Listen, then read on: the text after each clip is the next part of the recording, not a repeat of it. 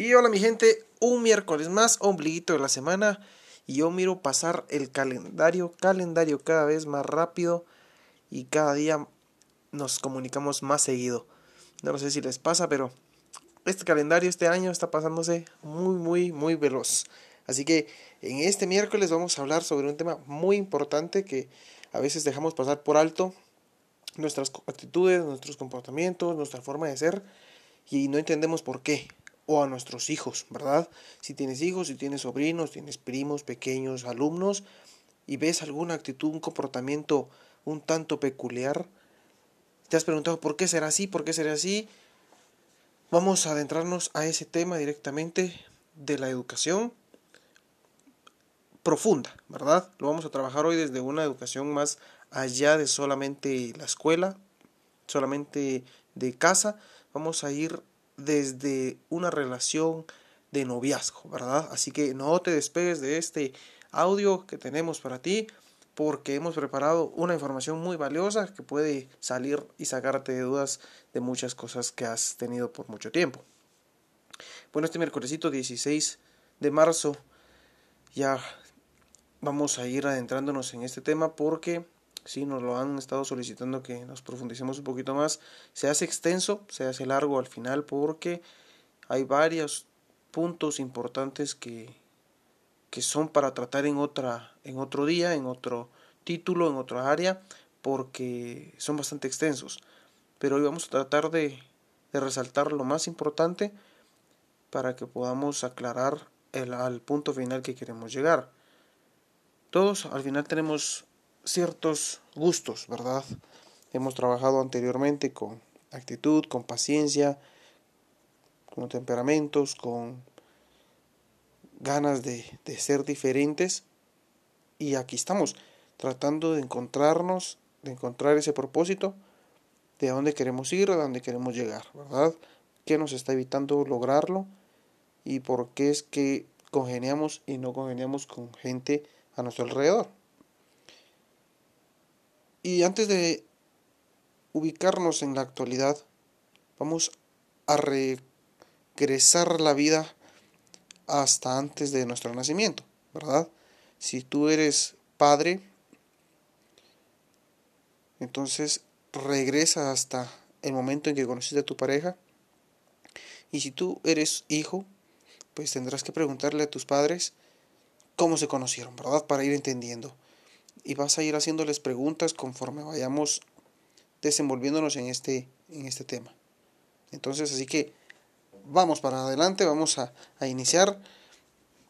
Y es que, antes que nada, para poder formar una familia, para poder formar hijos, metas, si tú eres de la idea de que te quieres casar, y eres de la idea de los que quiere formar un hogar, entonces ubícate en tu presente en el aquí y el ahora, ¿verdad? ¿Qué tengo? ¿A dónde voy? ¿Y qué necesito sacar? ¿Qué necesito hacer antes? Si estás estudiando, estás apenas en bachillerato, estás en diversificado, estás en básico, entonces enfócate y di, lo mío no es el estudio, lo mío es tener familia, entonces hay que ubicar primero el por qué quieres eso. Tienes una muy buena estabilidad económica y la verdad no necesitas el estudio, jamás lo vas a necesitar, o simplemente has tenido algún problema que te ha obligado a pensar así acerca del estudio. Debes ir analizando. Tú vas a ser hoy tu propio psicólogo, tu propio analista, para que vayamos entendiendo y vayas escarbando lo más interno, lo más profundo, lo más íntimo que tienes para poder darte respuesta a esas preguntas que te surgen. Entonces,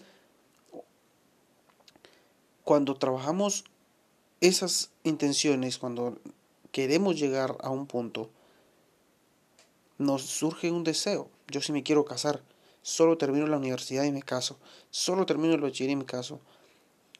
Hay un proceso, hay años, hay meses, hay días, hay horas, hay dificultades durante ese tiempo y tienes que saberlo.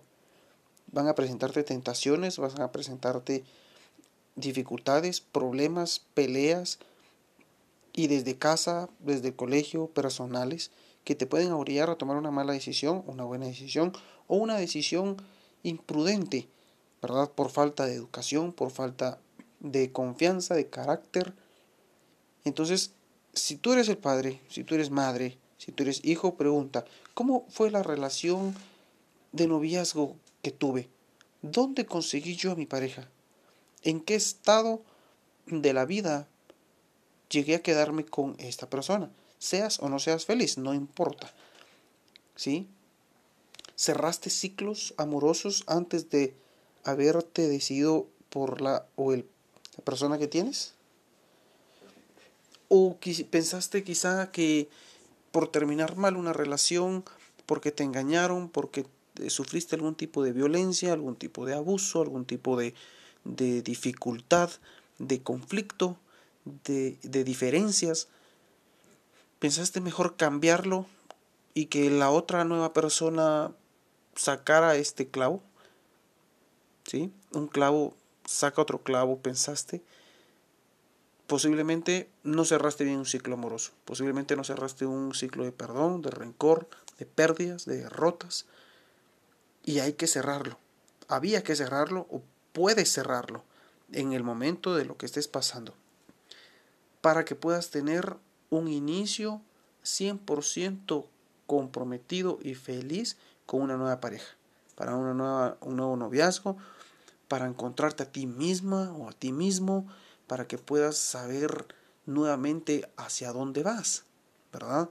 Porque nos pasa mucho que estás con alguien, se te cierran muchas ventanas porque estás enfocado en esa relación y no ves con claridad. Cuando terminas esa relación, caes en una realidad actual y dices, perdí tanto tiempo. O si no dices que perdiste, dices, ala, ¿cómo no me di cuenta de todo esto?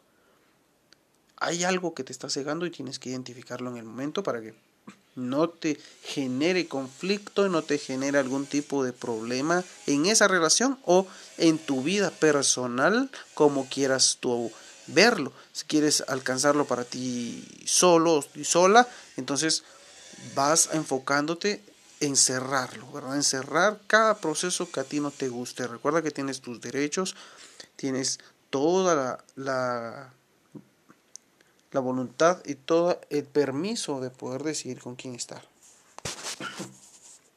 Ahora, ya tienes identificado, ya tienes cerrado ese proceso. Muy bien. Entonces, lo que vamos a hacer ahora es ver qué nuevo quieres.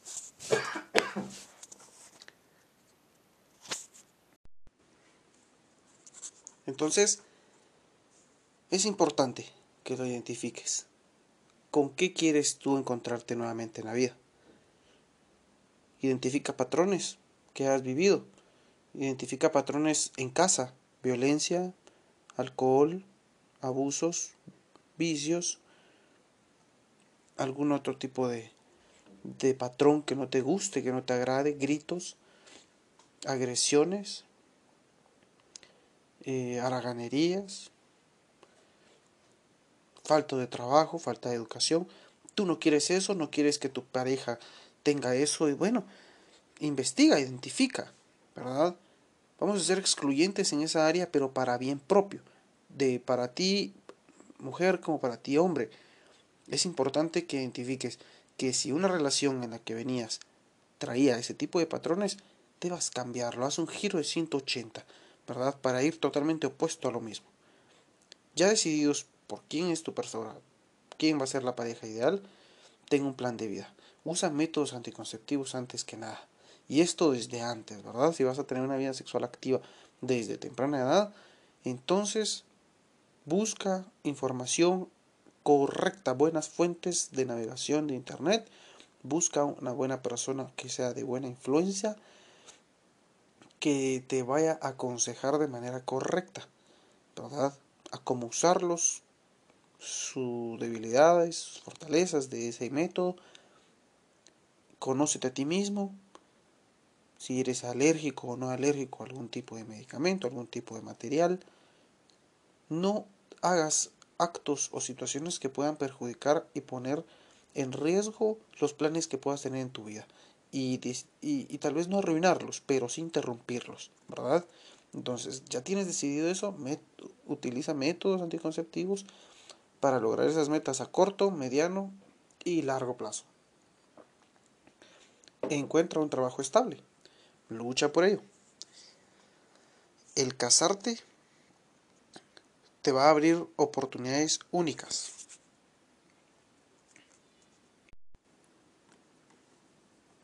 Solo te va a dar la oportunidad de ampliar tu mentalidad cuando te cases. Pero vete de casa, de tus padres. Sal, haz el esfuerzo para poderlo trabajar, para poder encontrar ese lugar en el que vas a ser feliz tú y tu pareja. Te darás cuenta que el inicio será difícil, te darás cuenta que el inicio será incluso decepcionante, eh, te darán ganas de tirar la toalla, pero lo importante es que podrás hacer tus propias cosas, tomar sus propias decisiones. Si se equivocan, aprenderán. Y si aciertan, pues celebrarán juntos, ¿verdad? Planifica cuántos hijos quieres, cuándo los quieres. Y si aún es larga la fecha, entonces planifica. Nada mejor que puedan pasar tiempo juntos como pareja y nada mejor después con hijos. Pero estás en ese proceso ya. Si quieres hijos, tienen fecha, entonces medícate. Usa vitaminas. Ve con tu médico, con ginecóloga, ginecólogo, haz ejercicio, libera toxinas que en el futuro bebé no va a necesitar. Libera todos eso, esos agentes contaminantes de tu cuerpo. Motívense en rutinas de pareja. Trabajen, busquen un trabajo estable antes de poderse involucrar en esta nueva fase. Entonces, ya tenemos estas dos fases, ¿verdad? Ya hemos venido cerrando y procesando ese proceso. Si has tenido algún conflicto durante esa situación, entonces vamos a ir respondiendo todas dudas en nuestra página de Facebook en Clínica Psicológica CAPSAS o a través del número de teléfono que tenemos eh, disponible para ustedes, que lo hemos colocado también en nuestras páginas. Y si no, pueden apuntar el número, es el 4176 8196. Ahí nos pueden llamar, nos pueden ubicar, eh, dar una su opinión, sugerencia, ¿verdad? De qué conflicto tuvieron en ese proceso. Eh, yo no sé reciclos, pero aún así seguí con mi pareja y ahora somos muy felices. Sería una experiencia hermosa poderla escuchar. Eh, si tengo problemas, estoy separado, recapitulando mi historia, mi vida. Eh, si cerré mal en ciclo, nunca lo cerré. Eh, yo seguí patrones de, de, alcohol, de violencia, de vicios, de, de no educación. ¿Qué me prepara el futuro entonces al seguir así? ¿Qué debo de hacer para cambiar? Hay muchas respuestas y era lo que les mencionaba al inicio, que este es un tema a profundizar uno a uno. Pero ahorita lo que vamos llegando es identificarlo, ¿verdad? Que tú fueras tu propio psicoanalista para que puedas saber y apuntar inclusive en dónde fue la falla, dónde está esa fuga, dónde está ese oído que está sacando todo el provecho que puedes dar. Entonces, si has tenido ese proceso de igual forma, no usaste un método, tuviste un hijo antes de tiempo, ahora lo tienes, eres feliz con él, pero te ha dificultado, bueno, solo es un obstáculo, solo es un proceso, como te mencioné, no arruina la vida, solo te bloquea y solo te interrumpe un proceso que vas a poder alcanzar si te lo propones. Aún estás en, la fase, no puedes dejar de vitaminarte, de medicarte, eh, visitar, visitar a un médico, encontrar una rutina para mejorar tu salud, lo puedes hacer solo, sola o en pareja. Como puedes hacerlo, lo puedes hacer. Recuerda que no dependes de nadie para poder ser feliz ni para poder alcanzar algo en la vida. Cuando pasas este proceso, vas a encontrarte con un proceso de embarazo que a muchas mujeres les es muy difícil aceptar, incluso llevar el proceso. Y el hecho de pensarlo conlleva eh, emociones encontradas en contra de lo que quisieran y de lo que está pasando. Hay dolores, hay incomodidades, hay cambios, ¿verdad?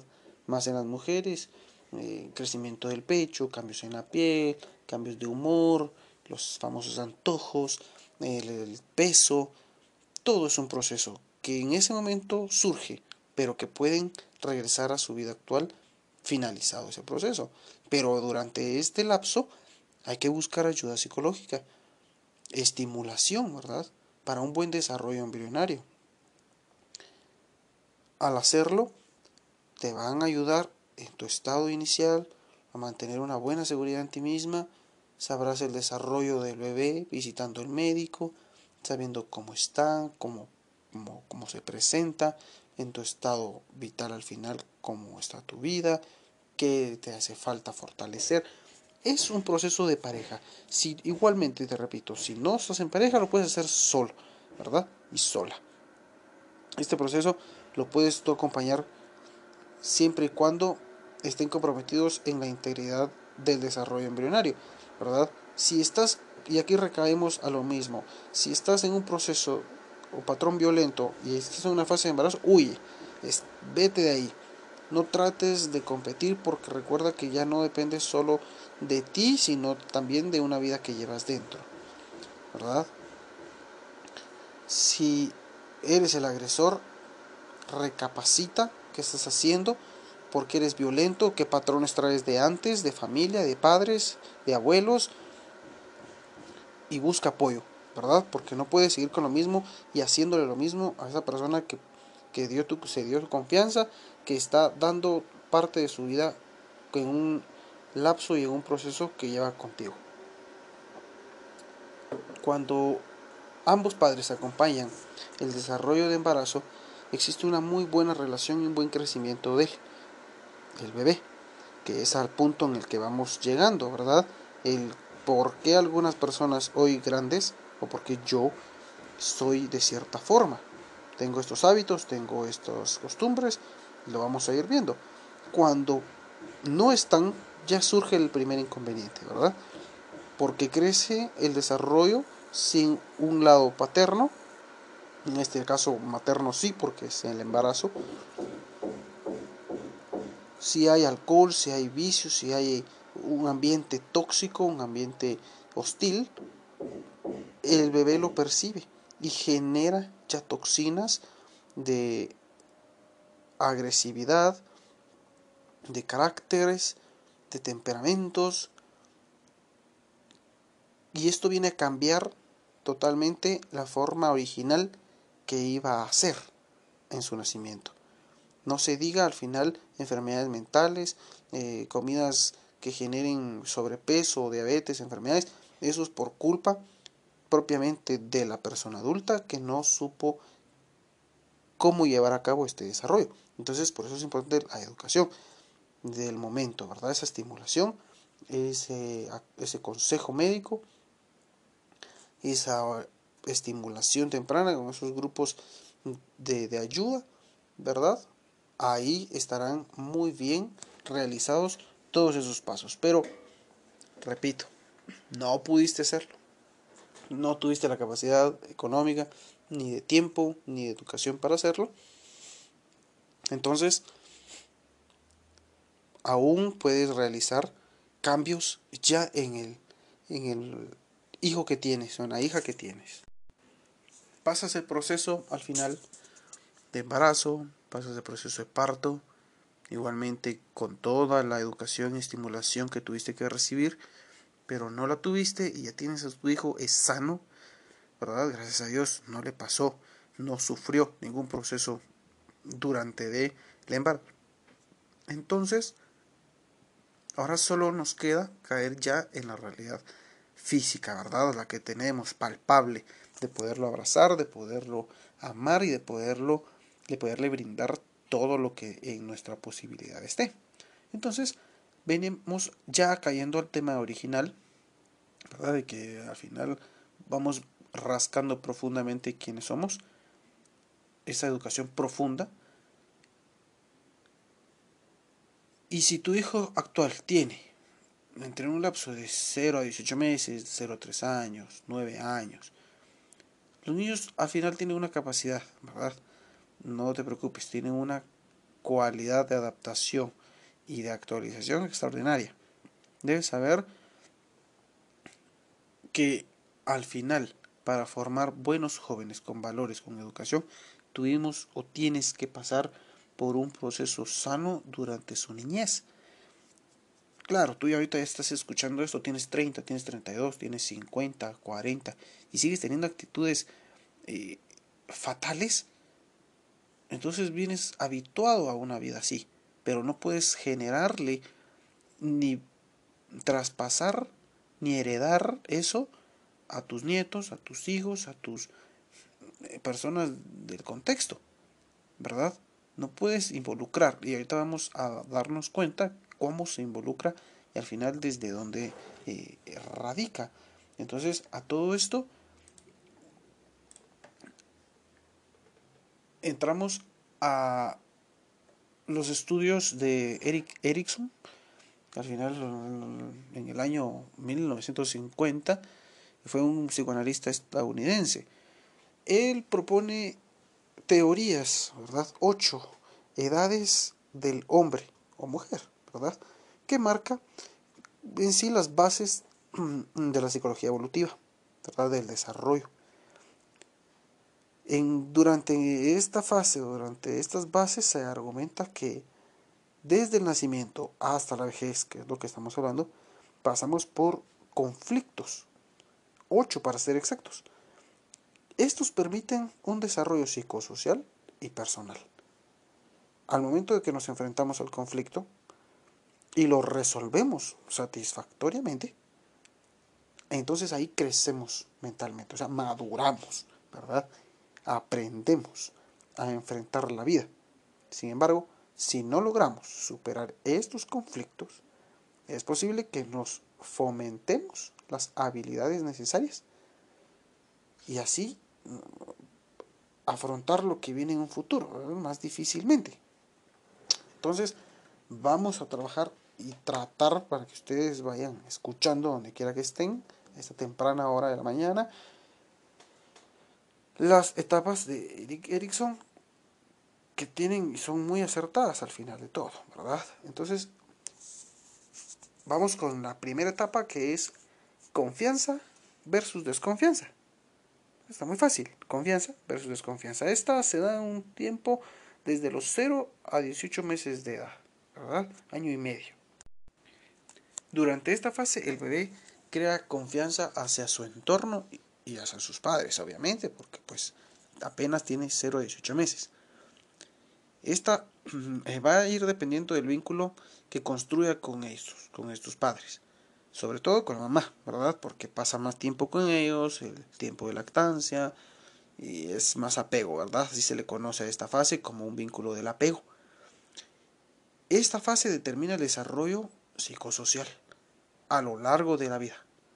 Si los padres no le ofrecen este entorno, entonces aquí vienen eh, los conflictos, eh, las necesidades básicas y afectivas que no son satisfechas. Entonces, el menor, o sea, el niño, el bebé, crecerá generando los siguientes sentimientos. Frustración y sospecha. No esperar nada de los demás ni del mundo. Una persona desconfiada, posiblemente alejada eh, puede tomarse como una persona autosuficiente, pero de cierto punto eh, errónea, ¿verdad? Creyendo que él lo puede realizar todo por el sentimiento de sospecha y de frustración que les va generando. Pero desde acá viene este vínculo. Por eso la importancia de ambos. Si no están ambos, si tú no lo tienes, no te aflijas, no te frustres, ¿verdad? si tienes un abuelo, si tienes al final eh, una madre, únete, realiza ese vínculo, dale ese amor, dale seguridad, que tome sus decisiones, que pueda él entender la realidad en la que vive, ¿verdad? Porque existen casos. El segundo, la segunda etapa es la autonomía versus vergüenza y duda, ¿verdad? autonomía versus la vergüenza y duda. Acá iniciamos de los 18 meses a los 3 años, más o menos, ¿verdad? Entonces, en este periodo, como el anterior, el, niño comienza a ser más independiente.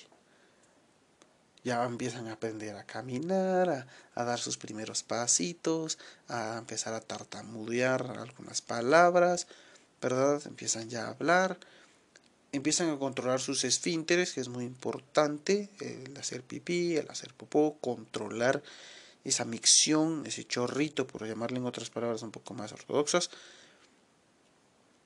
aguantarse ir al baño, ¿verdad? Saber expresar lo que le gusta y lo que no le gusta. Y ahí interfiere también la forma que nosotros como padres podemos entrar, como maestros, como familia, como hermanos debe dejar de que tome sus decisiones, ¿verdad? Que él pueda tomar sus decisiones y equivocarse y aprender, como nosotros en un momento de la vida. Es importante brindar eh, ese poder de toma de decisiones que les mencionaba, ¿verdad? Es muy importante. Si quiere elegir cierta calidad de ropa, si quiere elegir cierta calidad de juguetes, estableciendo como autoridad límites, ¿verdad? Que puedan generarle daño o pequeños retos incluso. Al superar esta etapa de autonomía versus vergüenza y duda, le vamos a generar al niño que desarrolle una mayor autoestima, mucho más sana y más fuerte.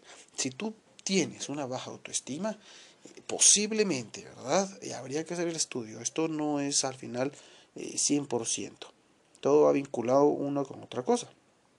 Pero si tienes una autoestima fuerte, posiblemente tuvieron una buena capacidad de dejarte tomar tus decisiones, ¿verdad?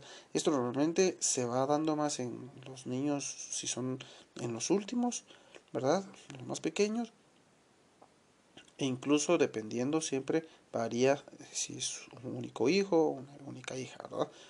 Pero eh, se va adaptando el ser humano más adelante a mejorar su autoestima cuando empieza a darse cuenta que la vergüenza al final mm, no existe en cuanto a le buscas un provecho a lo que vas a hacer.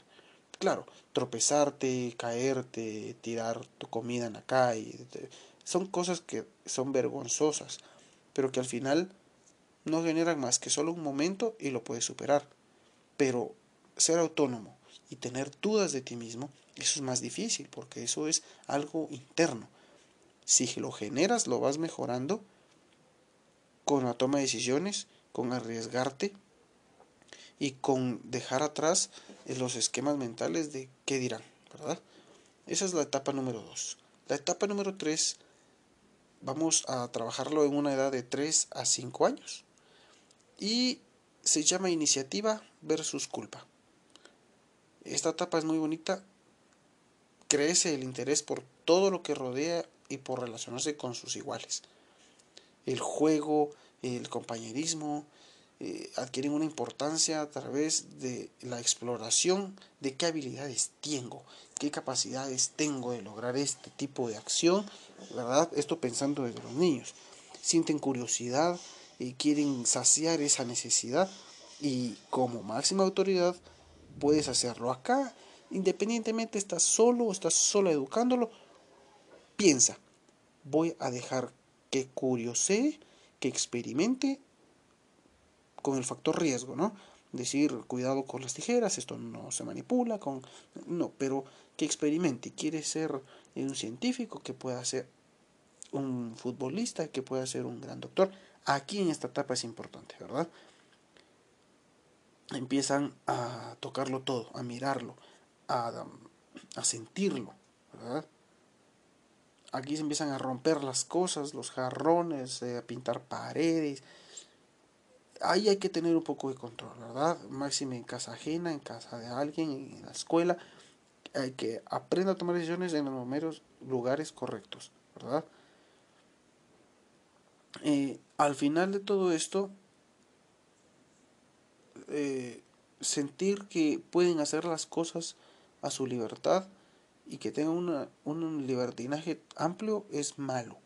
Hay que tener un freno directamente para que sean ingeniosos, para que puedan eh, aparecer en mentes más brillantes cuando sean más jóvenes, ¿verdad? Cuando mm, hay mucha, mucho sentimiento en exceso relacionado a esta iniciativa, el defecto sería encontrar el miedo, ¿verdad? Genera un cierto miedo en la persona. Porque la culpa al final es buena, ¿verdad? En, en, el sentido de que sirve para reconocer que algo ha hecho mal. Entonces, ahí surgen dos situaciones, ¿verdad? Que puede generar y cómo vamos a educarlo y cómo vamos a corregir eso la cuarta etapa, ya vamos a ir casi cerrando, ahora vamos, es la laboriosidad versus inferioridad, de 5 a 13 años. La laboriosidad versus inferioridad aparecen los, las comparaciones, las típicas comparaciones con los demás, ¿verdad? Por querer hacer una infinidad de, actividades y planes, a veces eh, los niños ya son capaces de, de, saberlas, de saber a qué son capaces, hasta dónde pueden llegar, esa competitividad con los compañeritos, quieren ponerlas a prueba, ¿verdad? ¿Quién quiere ser mejor? Entonces,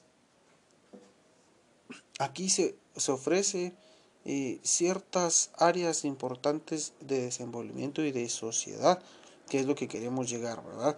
¿En qué momento fallamos como padres, como niños, como educadores, en no dejar experimentar esta fase para que genere confianza, para que genere eh, amistad, amor, que pueda ser dependiente, que pueda trabajar en equipo, que pueda ser inteligente, que pueda tomar sus propias decisiones, ¿verdad? Es importante ofrecerles perdón, una estimulación positiva, ¿verdad?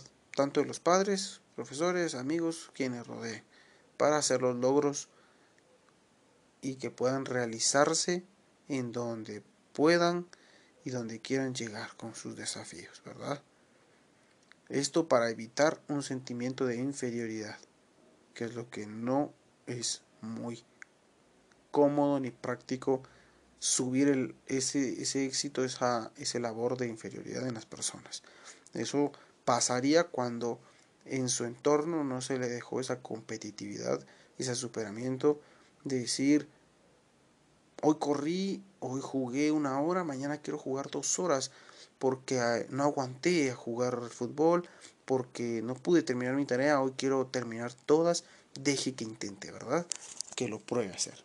En la etapa 5, en la exploración de la identidad versus difusión de la identidad.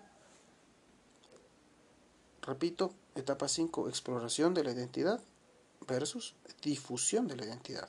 Esto es de los 13 a 21 años. Durante esta fase ya son adolescentes, ya hay muchos cambios. Se preguntan continuamente una sola cosa, ¿quién soy? Y en ese momento comienza a moldear su propia personalidad. Empiezan a elegir quién quieren aparecerse, qué rol quieren desempeñar en la sociedad, cómo quieren apantallarle a los demás, ¿verdad? Aquí la vida social adquiere un papel importante y manejo de los padres, mucha inteligencia emocional para tomar decisiones en amistades, en actitudes, en acciones que vayan a cometer, ¿verdad? Vandálicas, eh, deserción escolar, todo, todo lleva un control de padres, ¿verdad? Esa es la exploración de identidad. Si no existió una identidad correcta, si pasaste encerrado todo el tiempo por miedo a que eh, tus padres decían no salgas, eh, la vida es así, eh, solo hay perdición, vas a tener reprimido eso y vas a quererlo sacar en un momento u otro que te puedas ir de casa y puede que el golpe sea mayor. Y eso es lo que queremos evitar, ¿verdad? Que tú lo cometas, que tú generes esa educación, ese patrón y que no lo vayas a cometer cuando lleguen esa fase si aún están pequeños, ¿verdad? O eso te pasó y por eso es que estás actuando como eh, como lo estoy explicando. Entonces ahí puedes tú decir cierto, o sea, al final viví esta infancia así, Y por eso estoy actuando así. Entonces, lo que debo hacer es refrenar este impulso, porque lo único que genera es saciar eh, lo que nunca pude hacer. Lo vas a poder hacer poco a poco, no hay prisa, no tienes un tiempo de vida, ¿verdad? En la etapa 6 eh, hay intimidad versus aislamiento. Entonces, en, este, en esta etapa, eh, la vida social empiezan a dejar de ser tan importantes. Ya durante estas edades empiezan a trazar ciertas líneas invisibles sobre aspectos que la persona ya no está dispuesta a sacrificar por agradar al resto. Ya encuentras una madurez, ¿verdad? Ya encuentras un propósito. Se priorizan las relaciones más íntimas que quieren un compromiso mutuo. Casarte, eh, una empresa, familia, trabajo, casa, ya generas esa intimidad, ese aislamiento, porque te has dado cuenta que llevar una mala vida antes o llevar una vida impulsiva antes solo te generó pérdidas. Y ahora quieres centrarte en esa etapa, ¿verdad? Entonces, caemos ya a la antepenúltima etapa para ir cerrando en esos últimos minutos. La etapa 7 es la generatividad versus estancamiento. Y es una edad de 40 a 60 años. Ya son personas grandes. Pero todas las edades al final importan porque puedes estar pasando una crisis, puedes estar pasando un estancamiento y puedes estar generando una educación errónea sobre las personas que vienen atrás, abajo en edad. Entonces, en esta etapa, eh, la persona empieza a dedicar más tiempo a su familia, se intenta ser productivo, ofrecer un buen futuro a sus seres queridos, busca ser, eh, ser y sentirse útil en esta forma. Pero siempre persigue la eterna pregunta de ¿qué hago aquí? ¿Y realmente sirve esto para algo? Entonces, esa crisis de estancamiento se genera por las crisis anteriores, que tienes que tú ir en este momento identificando en la etapa que estés, en la edad que te encuentres. Y la última, que es la etapa 8, es la integridad del yo versus desesperación, perdón. Y eso es a partir de los 60 años. Esta mirada va más allá hacia los tiempos anteriores, puede evocar nostalgias, desesperación, ¿verdad? Nos hará afrontar los cambios físicos de la vejez y los duelos propios de esta etapa, ¿verdad? Es una forma más o menos positiva. El desarrollo psicosocial en esta etapa, el ser humano es determinante, no solo en lo que concierne, sino que va a impactar sobre aspectos claves de su identidad y personalidad. O acá ya fue desesperación de decidir quién soy, quién fui, qué hice y qué no hice, ¿verdad? Con la independencia, con autoestima, la seguridad de uno mismo, eso ya está, ya fue, pero no tienes que llegar hasta esta edad para pasarlo. Puedes corregirlo en una etapa anterior, puedes identificarlo y como te menciono, puedes dejar tus comentarios, puedes llamarnos para poder salir de dudas en este podcast informativo que tenemos para ti.